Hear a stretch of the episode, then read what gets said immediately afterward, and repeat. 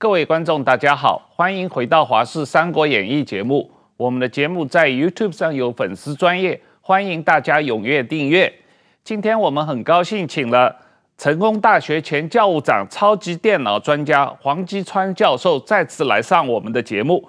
今天来谈一下美中超级电脑的争霸战和台湾所处的关键的位置。那呃，黄教授你好，哎，你好，嗯，石板先生好。呃，我们今天有一个新闻片，先看一下新闻片。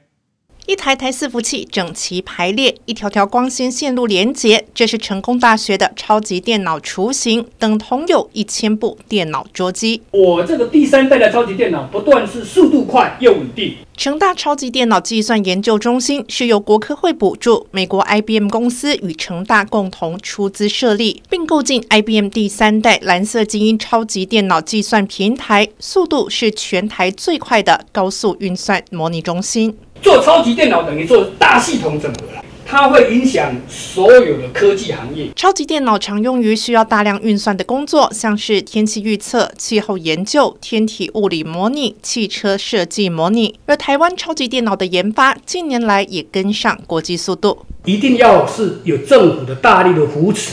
我们下一个世代就是要超级电脑的公司在台湾成立。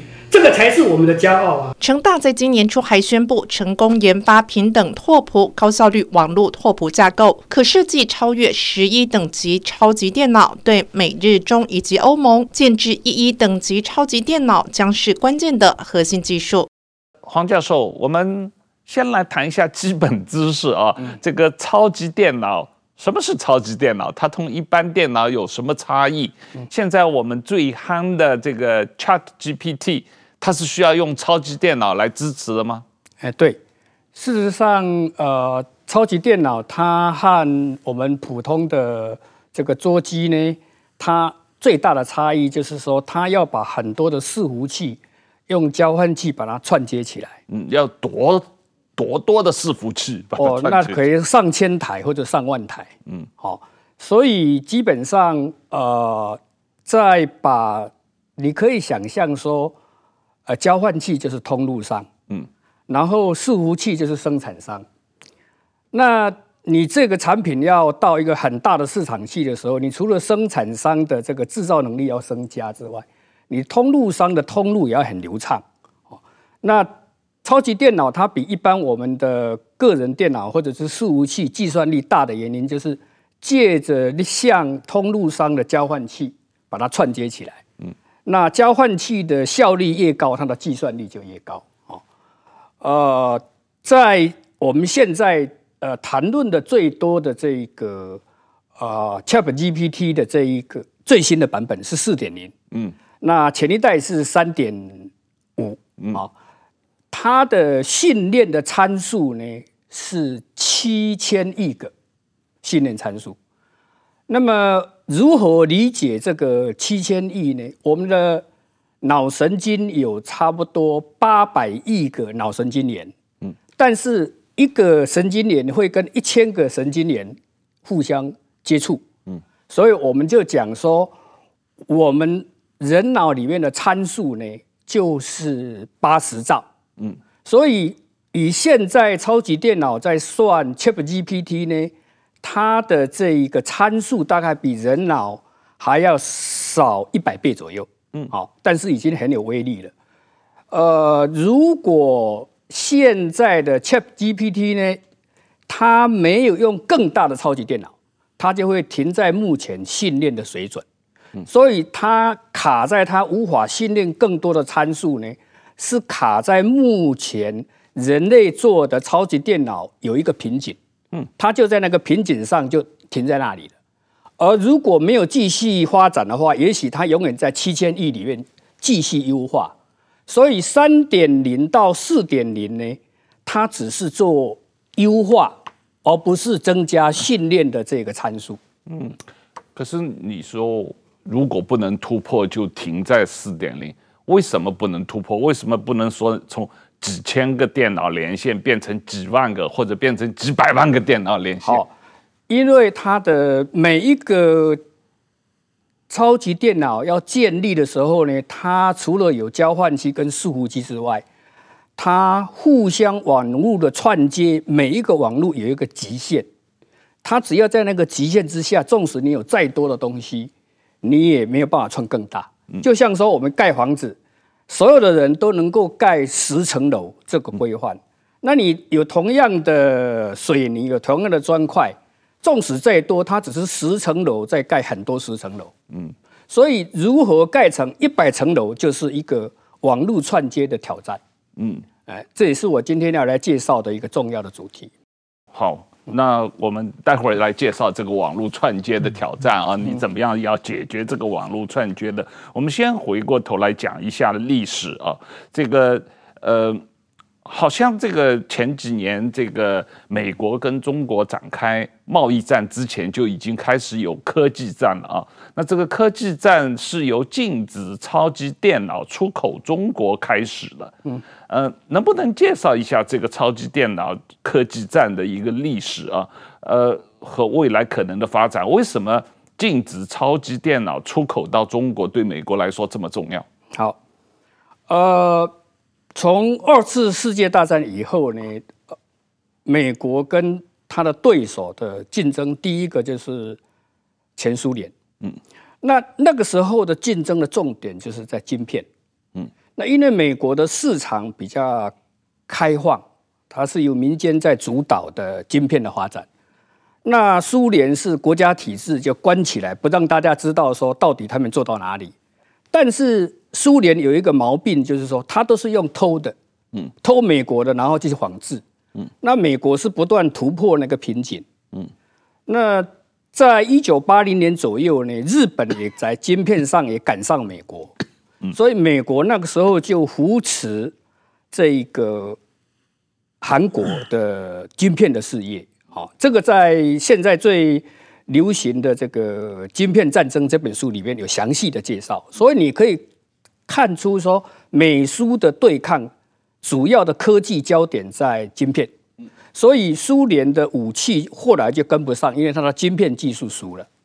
那超级电脑是这样，超级电脑它在全球有意义的成为一个竞争的焦点，是在一九九三年才开始。就一九九三年的超级电脑比较开始做全世界的排名，嗯，那全世界的排名呢，它。通常起前五百大的超级电脑去排名，好，在从一九九三年开始，我们可以看到的就是说，呃，它从一 G 左右的规模，一 G 大概是十的九次方的计算力，嗯大概十亿的这个次式的这个计算力，哈。那因为我们在电脑里面的计算是做浮点运算。什么叫浮点运算？很简单，就是说我们在数学堂上常常就是给一个像派啦，或者像一个 sin 啦，这些如果用一个实数的角度来看，电脑做不到，电脑只能做整数。所以浮点运算就是为了电脑能够去计算呢，它要用多大的位元去算一个小数点跟整数。那么从一一从一 G 开始跳到这个一 T。那么一 T 就是一 G 的一千倍，那么再跳到下一个一千倍叫做一 P，在下一个一千倍叫做一 E，所以我们在看三十年来呢，每十年超级电脑的计算力就增加一千倍，目前就是卡在这个一 E 的地方在竞争。那么美国为什么要对中国电脑的超级电脑做禁运的原因，就是说从二零一三年开始，中国的超级电脑连续五年，啊，它的这个计算是这样，就是说每一年有两部的花次，所以三十年刚好是六十次。中国在二零一三年到二零一七年之间有十次，它的超级电脑是全世界第一。所以，呃，我们以一个概念来讲，就是 IBM 在二零零五年把个人电脑卖给联想。在二零一四年，把它的伺服器卖给联想，嗯，可是二零一六年，美国就禁运超级电脑，所以美国在跟中国在竞争的科技最核心的就是超级电脑。我们看哦，二零一六年就已经进超级电脑，到二零一八年的年底，嗯，就对华为，嗯，进华为的那个通信。嗯其实华为这家公司它最厉害是它的交换器。对，哦，它的交换器就模仿国外的，它就做一个跟国外一样的交换器。那美国把它禁止掉。那到了二零二二年，二二年就打到最核心的就晶片。嗯，所以我们在看整个美中科技战的最核心还是在超级电脑，只是它的。交换器、伺服器跟晶片都是它组成的元件。我们可以预期，如果美国这一批的晶片把它禁止的话，大概三年之后，中国的计算力会是美国的十分之一，因为它的晶片上不去了，美国晶片还会继续上来。矢板先生，这个日本也是一个超级电脑的大国啊。对。那前几年非常有名的就是他们用超级电脑做人工智慧下围棋，嗯，很厉害。这个情况这两年有什么新的进展吗？啊，那个应该是谷歌吧，阿阿那个阿尔法狗，对对对，它是跟日本人提供一些数据吧，然后其实是谷谷歌在做的。就是说，关于这一点的话，我我因为我学学围棋嘛，这个阿尔法狗它是这个电脑下围棋的第一次跟人类顶尖的，就是韩国的李世石下围棋的时候，我正在北京，然后那个时候我在学围棋，我们觉得很有意思，我们就。请了好几个，其实有过去职业的选手的，嗯，职职业选手的那个大概五六个人到到我家里去看转播，大家一边喝酒一边看啊，嗯，然后就看到那个围棋这个电脑出了很多怪招啊，嗯，就是说他下一棋以后，刚开始的话，那几个职业选手就说这个电脑棋力好像不行啊，怎么走怎么这样走，然后一点点再看到他那个发挥的，就是说。实力就发挥出来了，所以说等于说完全是跟人类的，呃，怎么说呢？过去我们学棋都是看棋谱嘛，嗯，看的以前很厉害的人怎么下嘛。其实某种意义上大家都拘泥在框框架架里边了。但是说电脑它可以无限的拓展，自己不停的试，然后好像跟李世石下个赢了几盘以后输输掉一盘，输掉一盘就是说呃人人给赢了嘛。赢完以后大家觉得啊电脑也就不过如此了，这。但是说第二天李世石又输了，就是说那那段时间大家说，在这个李世石赢完棋以后，他可能。回家吃饭啊，有开记者会啊，然后睡觉啊。这期间，那电脑可能下个几百万盘棋，然后，然后，所以说根本这李世石努努力几十年或者几百年的功力，电脑都学会了。所以第二天见面的时候，李世石还是他他那李世石的能力，对方已经不知道增长了多少倍了。所以说现在根本人类是完全下不过围棋了。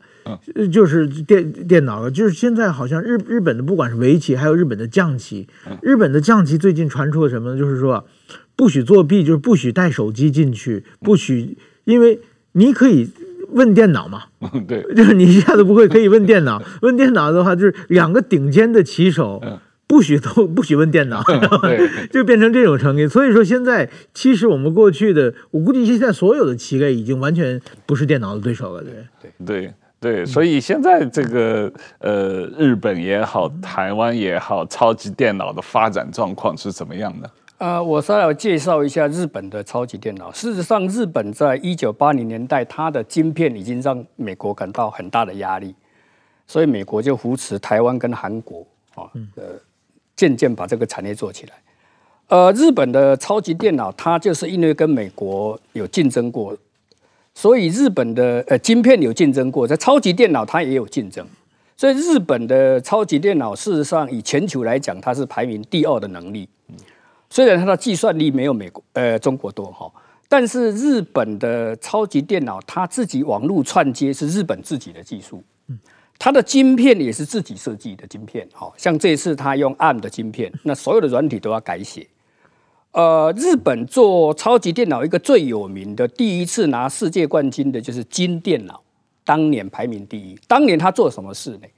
就是三一一海啸之后，日本就发觉说海啸发生了，那你这个居民到底是要不要跑？呃，在三一一海啸的时候，有一个很重要的死亡的人是最多的是在家里，因为你发生海啸，所有人都衣服穿好好的等说。因为没有事嘛，还在等人家通知或怎么样。可是他不知道当地是地地势比较低的啊，就被被淹掉了。那金电脑他做到一件事，就是说当年他就是只要发生海啸，三分钟就算出来整个日本什么地方会被冲击到。那这是他当年对日本防疫这个海啸贡献很大。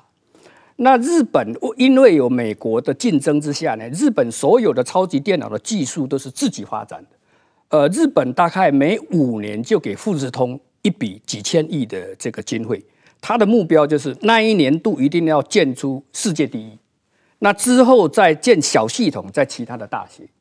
那外销只有台湾、澳洲跟新加坡啊。那当然，这个如果是谈到台湾啊，台湾都是买超级电脑啊。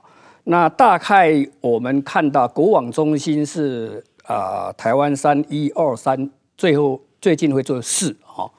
那我们全球的排名大概就是呃二十名左右啊，虽然不算高，但也不低哈，刚刚在这个水准。但呃，事实上，在整个超级电脑台湾的这个实力，大概是在这几个大国之外的一个情境，因为我们的超级电脑都不是用自己的拓扑，不是用自己的这一个特殊的这一个技术把它串接起来。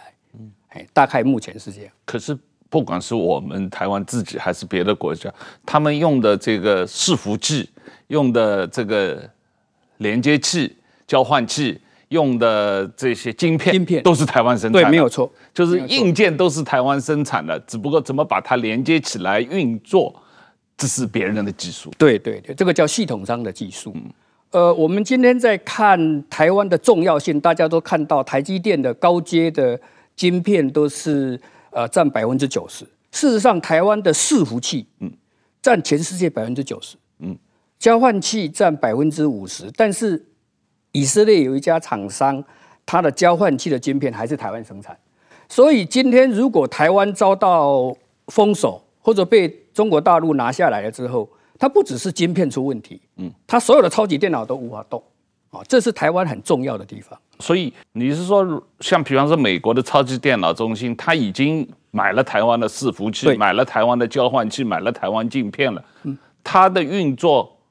如果中国把台湾占领了，或者被中国包围了，它不能够美跟美国，它就不能提升了，它就呃，它只能用旧旧，它不能够再提升，对，不能够再提升。王教授，你最近的做的一个技术上的突破啊，就是说您好像带领了一个成大的团队，在超级电脑的核心技术上有一个巨大的突破，研发出一种叫平等拓扑的高网高效率网络拓扑架构。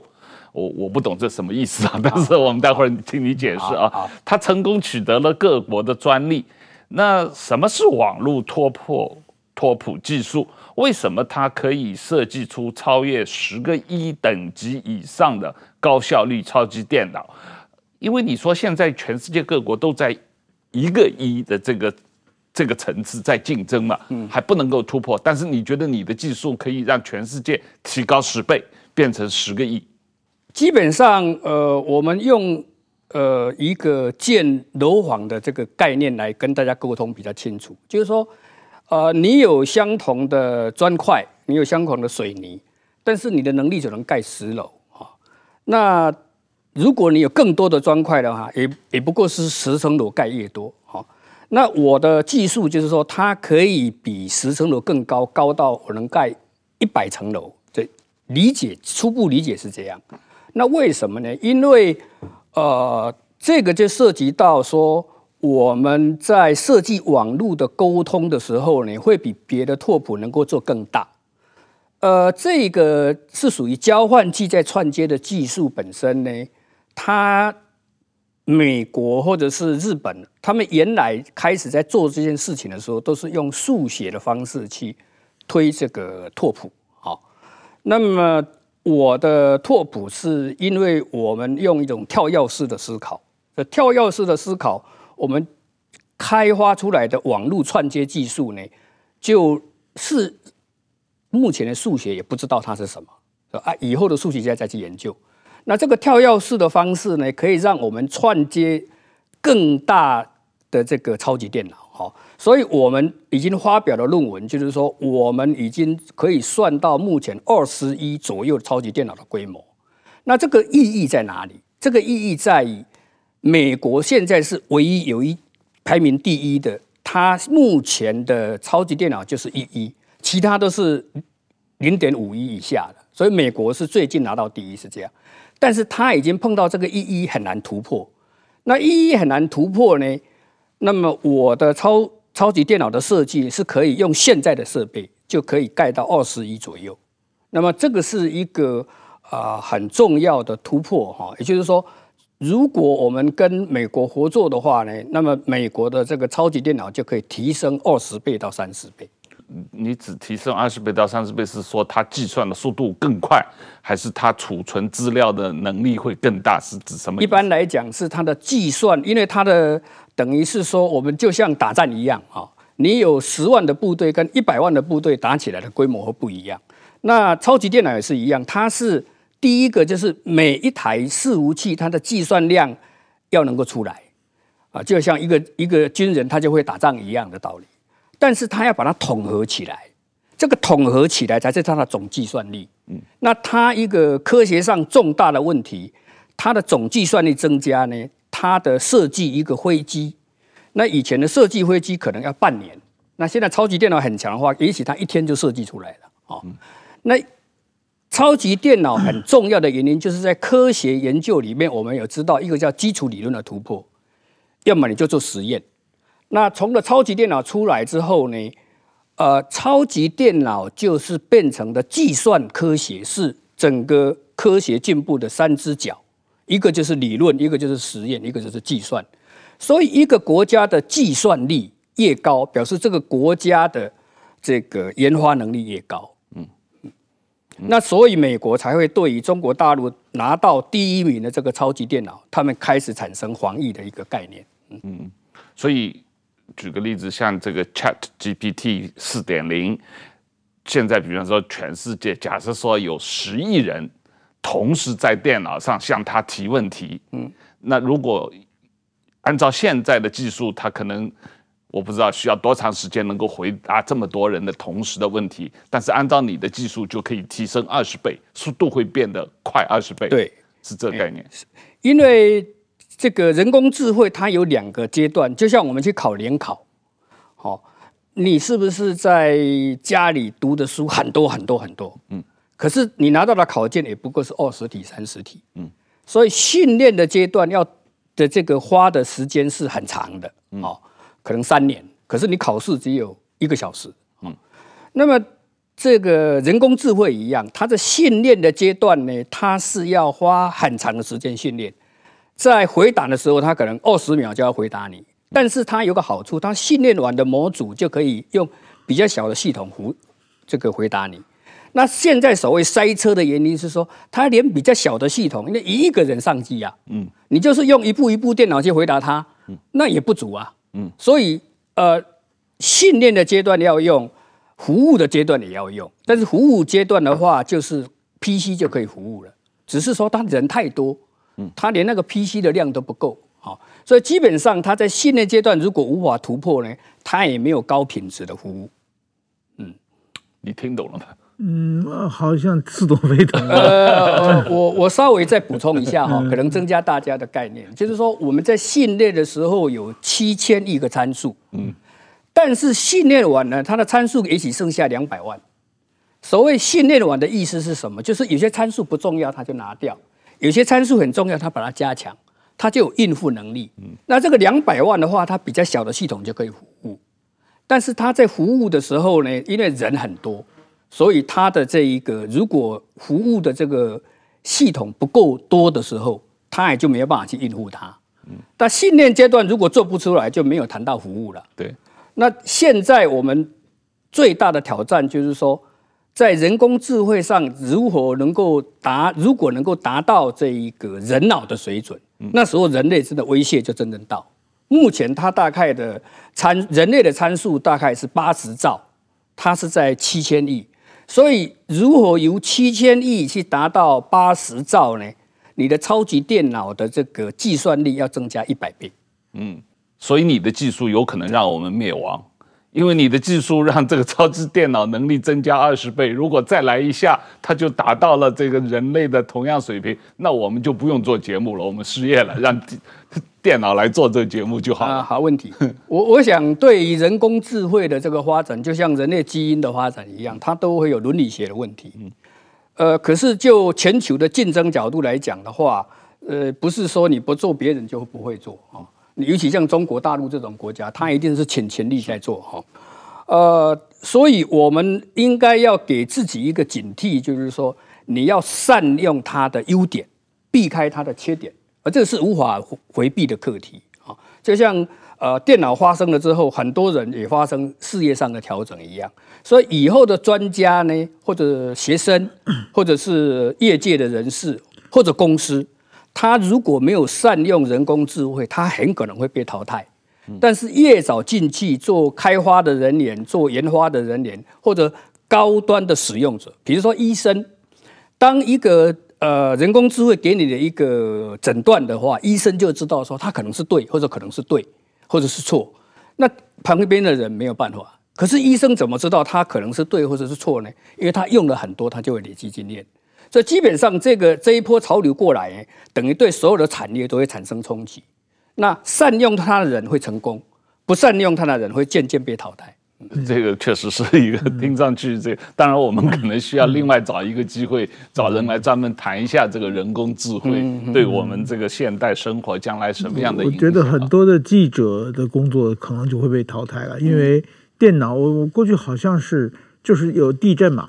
又发生一场地震，地震局发表这个地震震度是多少啊？有可能，呃，就过去哪一年发生过什么地震啊？这个地震属于什么类型啊？有可能有多大危害？这些的地震局和过去的资料全有嘛？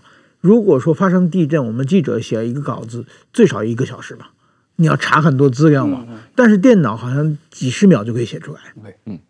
这个是我们永远学不住，我们记者要查很多资料确认，还要两三个人看嘛。电脑几十几十秒就写出来。当然说大家可能地震发生之后，大家更希望快点读到这个地震是怎么样的。所以像这样的话，就记者就完全完全没有竞争能力了。然后我刚刚才讲到这个日日本的超级电脑的时候，我想到一个一在日本政治上一个很有名的事情，就是说。二零一零年前后是日本的民主党、自民党那个时候选举输掉了，民主党当政。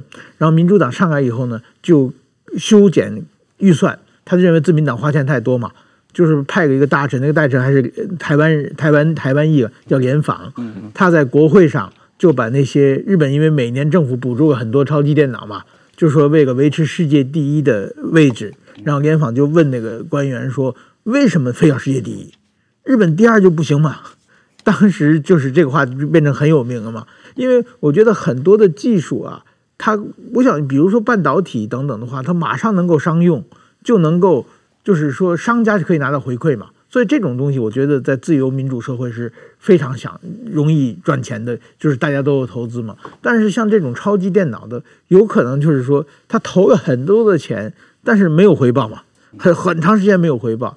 这种其实是是情况之下，我觉得这个独裁国家就更容易有利嘛，因为他不在乎嘛，他可以投很多很多的钱，所以这点我觉得一旦被中国超过的话，就问题就很严重了。但是现在我想到就是说，就是把晶片端的釜底抽薪嘛，不让它有原材料，你投入再多的精力也弄弄不出来。还有一个我想到的就是刚才讲的聊天软件啊，聊天软件，我想这个自由社会一定发挥得更好，因为自由社会它是。提问回答是没有禁忌的嘛？嗯，中国超级电脑不能随便聊天的，因为你问你问他习近平是不是想当皇帝啊？中国为什么没有人权啊？这些话的话，电脑不敢回答，所以他研究这个人就是，如果电脑随便回答的话，研究这个电脑可能被判刑嘛。嗯，所以说大家一定想让这个机器不尽量不说什么。那我觉得电脑就没有意义嘛。我觉得，比如说西方的自由电脑，一定是想让电脑说的越风趣、越深刻越好嘛。但是中国它要管制电脑的言论，所以说我觉得它的技术应该是比较难发展起来的。对，是是有这种情况。不过我听，我是觉得习近平的秘书可能比较快失业了，因为习近平的演讲稿子 每次都是重复的车轱辘话、废话、大话、套话一大堆，你摁一下电脑，他就出来十篇稿子，以后不需要秘书来写了嘛？哇，他他那个秘书要比我们当记者难得多啊，他每一个字、每一个标点符号。都不能错，都是战战兢兢的。那所以啊，用电脑来写就最 最快不会错嘛。对不对？我们来谈一下这个发展超级电脑对台湾的意义啊，对台湾的科技和国防的发展有什么重要性？你觉得这个超级电脑可以成为台湾一个新的护国神山的产业？为什么这么看？呃，其实我们在成大的团队发展的这个网络拓扑的串接。它有两层的意义，第一层的意义在于说，我们自己可以建超级电脑，而且不需要国外的技术。那第二个意义就是说，我们的超级电脑已经比美国的技术要领先十倍，如果以大小来讲是十倍。所以呢，如果台湾要成为一个超级电脑的事业的发展呢，它不但是对台湾有利，而且会是美国跟日本会来。要求我们帮忙的事业，就像台积电一样。台积电是把晶片越做越小，是很好。超级电脑是要越盖越大越好。虽然它会耗电，可是它比起其他要做实验所消耗的那是更多。比如说，你要设计一台飞机，你如果以前你的轰动实验要做一百多次，那每一次要几百万美金，这这不划算。所以现在都是用超级电脑都算完了。然后在这个雏形轰动的测试只做一次，所以用超级电脑，你看起来是会很耗钱，可是它研发的能力会未来它在制造设计出来的东西呢，你不需要那么多实验，省下很多经费的。所以在国防啊、呃、高科技产业都需要。那所谓新的护国神山是这样说：我们把技术如果留在台湾，那美国跟日本就会来跟我们要求这个技术的授权。我们就会由一个全世界排名到二十名，会提升到全世界两三名左右。当然，综合实力还是美国最强。哎，但是我们这个技术的突破呢，是呃整个超级电脑这个产业里面会提升下一个世代的超级电脑，也就目前的一一的这个范围呢，要增加到一千一的话，那我的技术是唯一可行的。那这个东西对呃全世界都非常重要。所以，如果我们把它啊、呃、建构起来，它就是类似一个护国神山的产业。老师，我提一句，比如说超级看那个比特币虚拟货币的挖矿也是超级电脑嘛？您、欸、如果提高很多倍的话，就把它们全挖光，让 大家都没有的话，台湾不就一下有钱了吗？诶、欸，应该是这样讲，就是说比特币的这一个开发本身是比较分散式，你可以想象它是孤狼型的，嗯，一个挖矿。嗯，如果你有超级电脑，你要往这个地方走，那么我相信很多人已经在做，我们不知道哦。嗯，那它就变成一个城堡型的，它会打败那一些孤狼型。但是做比特币是一个很麻烦的事业，它有黑道洗钱的问题，呃，它有这一个犯犯罪的这个这个机会，所以一般人如果他做，他也不讲。如果他有很多比特币，他他很小心，他会被绑架。那假如台湾要发展超级电脑产业，呃，你觉得台湾现在有什么优势可以发挥？有哪些弱势？有哪些阻碍需要克服？好，呃，台湾要发展电超级电脑，在全世界来看，嗯，它是最容易发展的。为什么？因为伺服器也是台湾生产的，嗯，制造至少是制造。嗯交换器也是台湾制造，晶片也是台湾制造。嗯，所以全世界纵使把我们封起来，嗯，我们台湾自己就可以建超级电脑。嗯，这是我们的优势，就是它的那些元件我们都有了。嗯，就硬体我们都有我们都有了，我们都有了。我们世界是呃九成的生产量啊，哈，几乎把台湾围起来，全世界超级电脑也不用发展了。嗯，那困难在哪里呢？因为台湾没有自己串接的技术，这个需要花很长的时间。哦，那我在这个地方突破了。嗯。那在整个发展超级电脑，也不是说我我建一台很大的超级电脑给你，你也不会用啊。嗯，所以它全世界目前在自由软体的平台上有一百万套自由软体，所以这一百万套自由软体涉及到理工学院所有科系，它的专业知识是在里面。所以你要看呃，像美国的 Cray 这家公司，它里面有八百位员工，他就是把每一套软体都知道。所以当他要服务的时候，不是服务硬体啊，是服务软体。就像呃 ChatGPT，它也是软体啊。所以你要就是软体在里面运作才能够赚到钱嘛。所以台湾在软体的这一个跨领域的人才，他从这个啊量子力学到广义相对论这么很长的这个一百万套的软体，你能够要训练足够的人才去把这个软体在超级电脑运作呢？这是台湾目前面临到的挑战，因为我们在这里面投资的人还不够多，我们的大概的研发人员都只会用到几台伺服器的计算。那个那么大的这个超级电脑的计算本身，它的作业系统，它的软体的服务，对台湾还是有些欠缺。那如果软体公司要聘一个人，他的薪水可能比去台积电还要来得低呀。所以所有的人都跑到台积电去做硬体了。你要把人调整到做软体，你要有相当大的这个诱因，那有相当大的这个国际的服务力，才有可能把它建起来。所以它的极限性在于跨领域的挑战。啊，这个跨领域就是理工学院各科目那么多，每一个领域都有软体。那这个你要让一个学机械的人，啊、他去看电机的软体，他会看不懂。那你要让一个学生物的人要去看电机的软体，他也会看不懂。那一个超级电脑的系统商，他要培养的人才，就是说他要各个领域的人都能够对他自己的软体要很熟，那这个才能够真的成为真正的服务。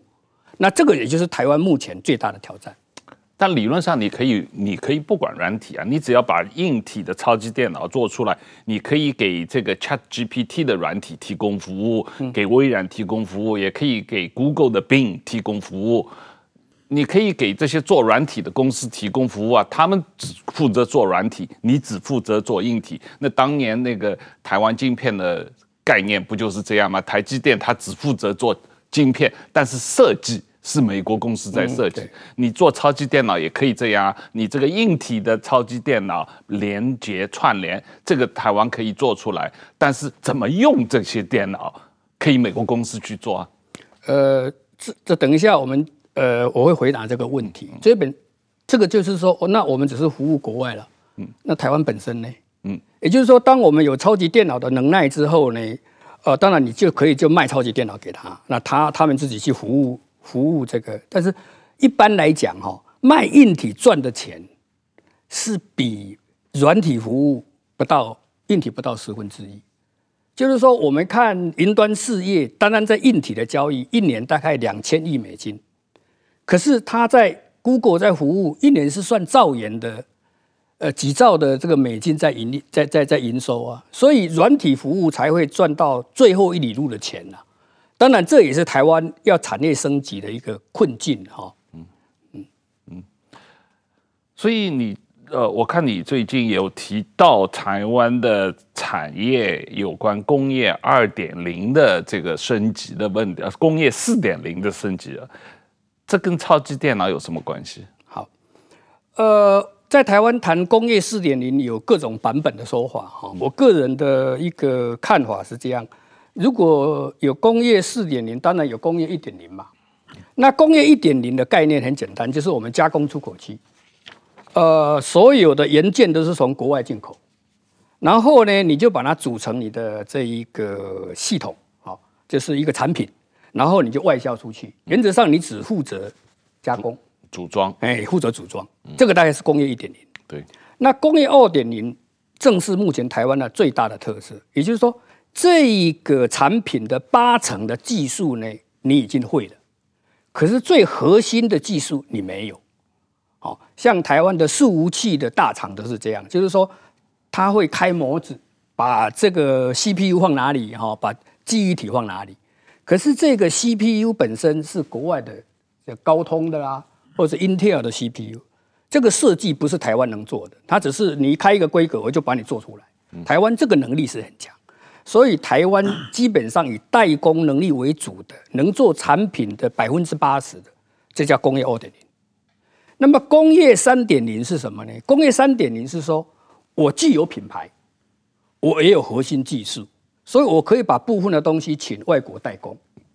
但是很重要一点说，我的营运是全球性的云端服务。这个全球性的云端服务呢，我可以随时知道说我的成本花多少，我在哪里生产会比较有效率。那我的产品也许什么时候就可以卖得出去。所以这个就是工业三点零。那工业三点零很重要的一个关卡就是说，它的研发能力是在前面的。也就是说，他今天所卖的产品是 A，那么它事实上在研发已经 A plus A plus 一直在增加的。所以它现在研发出来的东西也不卖啊，它等这个东西都赚完钱的时候，它再把下一波的产品叫台湾来代工啊，那它还是可以赚最后那一那笔钱。所以工业三点零就是做这个研发能力、品牌都有。那工业四点零就更高了，就是全球性的营运，它用云端服务。你每一个客户，假定你现在买这个我们的 iPhone，他在美国的服务商就可以服务到你这个地方，它是全球在看的。那它很容易做云端服务的原因，就是说它有一个全球性的这一个使用者、生产商，它有一个很大的云端中心，所以它每一个问题就可以累积起来，而且马上就可以修改。那这个目前就是工业三点零、呃四点零的国家都在做的东西。那当然有产业的发展，有一点零到二点零，二点零到三点零，它的特色就是你的研发要。引导你的事业发展，而不是我代工在引导你事业的发展。那研发本身，它最重大的利器就是超级电脑。所以一个国家你可以看得很清楚，超级电脑少的国家大概都还在代工。所以韩国目前哦，跟台湾在竞争的是它有品牌，它也有产品。但韩国的超级电脑跟台湾差不多，所以你基本上就知道说这个国家它为什么不能够成为一个。呃，工业三点零真正的有品牌、有这一个核心技术，是因为韩国的超级电脑也很少啊，所以基本上他就没有办法说对自己的产品可以跟台积电竞争。为什么？双方都在 try and error 啊，不是用计算的方式去把这一个你下一代的产品做出来。那我们如果台湾有超级电脑，那基本上来讲，我们就超过韩国了，这是很重要的一个门槛。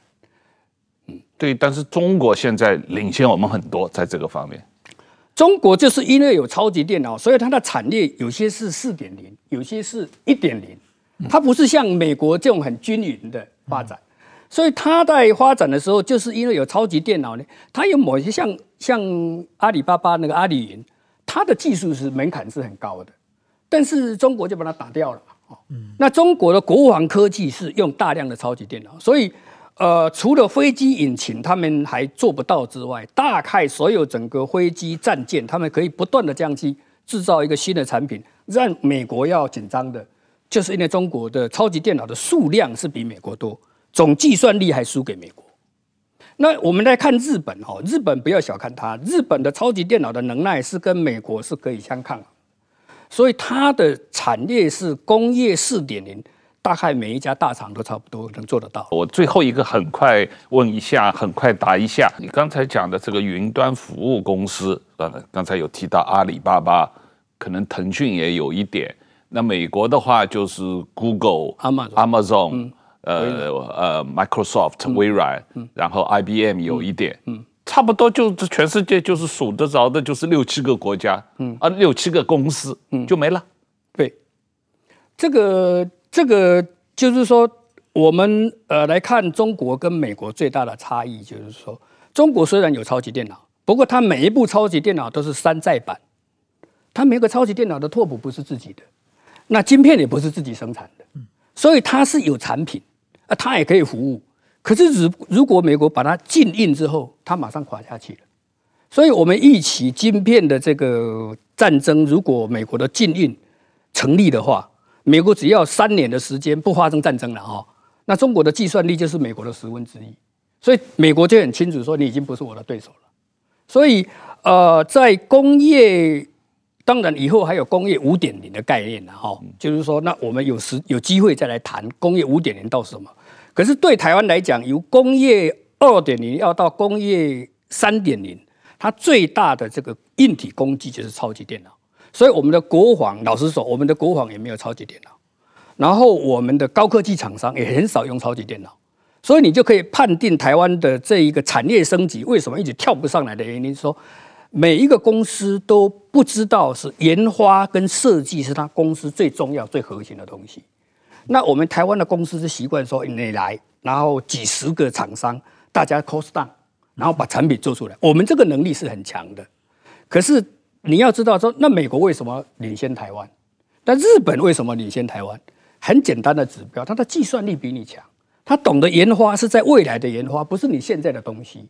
所以基本上，台湾作为代工产业要升级，它最大的挑战就是研发跟设计是不是你这个公司进步的来源，而不是我很快把东西做出来。那如果美国今天的晶片也不进步了，美国的这一个新科技也不进步了，它只是叫你一直做，那台湾也不会进步，因为你只是在做做一个产品给他。所以基本上来讲，一个国家的计算力就代表一个国家的力量。哎，嗯，听上去好像美国。Google 应该把黄教授给绑架去，因为这个好像你你的这些技术，你的这个团队，只有那几家大公司有这个能力做这种超级电脑，有这个需求才有需求嘛。我我讲一个好笑的事情，让你听听看哈。嗯，一九九三年的它的超级电脑哈，它的计算量就是你一台桌机的计算量。嗯，所以我们看这个计算量。它是一直往在十年就一千倍啊，所以你可以预期，我们以以后的笔记型电脑就是现在的超级电脑，那个时间是会发生的，因为台积电至少还有十五年的时间嘛，所以它一直往往前，计算力不断增加。那我的网络拓扑再放上去，以后你一台桌机的计算量就是就是现在的超级电脑。老师，请你讲一下那个台积电至少还有十五年的时间是什么意思？啊，就是我我我理解，呃，因为它在这个整个我们看哈，这个晶片的设计，它是两年一个世代，对，大概两年一个世代，嗯，所以你在看哈，它现在要突破呃两纳米或者三纳米，啊，假定三纳米是一个世代，嗯，它在两纳米的时候，它顶多给它三年到两年，那再来就是一纳米。嗯，也许是三到五年，我们不知道，因为事实上由两纳米到一纳米的突破呢，是比三纳米到两纳米的突破更困难的。嗯，哦，也就是说，它是一个指示型的升降。嗯、那么，如果说台积电的技术一直往下走的时候，它会走到什么呢？走到说它已经到原子尺寸了。嗯，那在原子尺寸，它有一个很大的特色，就是说它的量子效应就会出来。你无法用古典的概念去看，说哦，你是零跟一，因为它可能跳零跟一，一个一个温度一进来就跳掉了，所以在那么小的尺寸，就是我们人类的这个原子尺寸，那都是完全用量子力学去算的，不可能用古典力学去去看你的工艺的发展。嗯所以你知道，在一纳米以下的科技呢，那已经就是台积电会几乎无法突破。也就是说，你在一纳米以下，你几乎就是要控制一个原子的运动，嗯，你才能够。才能够作用它嘛？那个一个单电子的运动，那个是工艺是目前几几乎不能想象的。所以大概台积电到一纳米，我觉得最长的时间呢，大概是十五年左右。就是说，因为你可以从三纳米到两纳米，也许你花了五年，嗯，可是从两纳米到一纳米，你可能要花十年，因为那个小一个尺寸，它的代价会非常的高。可是听说 IBM 好像已经有一纳米的技术了，嗯。那很好玩啊，国外都说有了，但是良率就是没有台积电高啊。就韩国三星，他们也认为说他们的诶三奈米也做了，那为什么他没有抢到单？因为良率都没有要跟台积电比。台积电的你可以讲这家公司就是一个艺术，它就是台湾人的个性所展现的。所以他今天如果要到美国设厂，到日本设厂，都要意识文化的调整。那这种艺术的东西没办法抄的。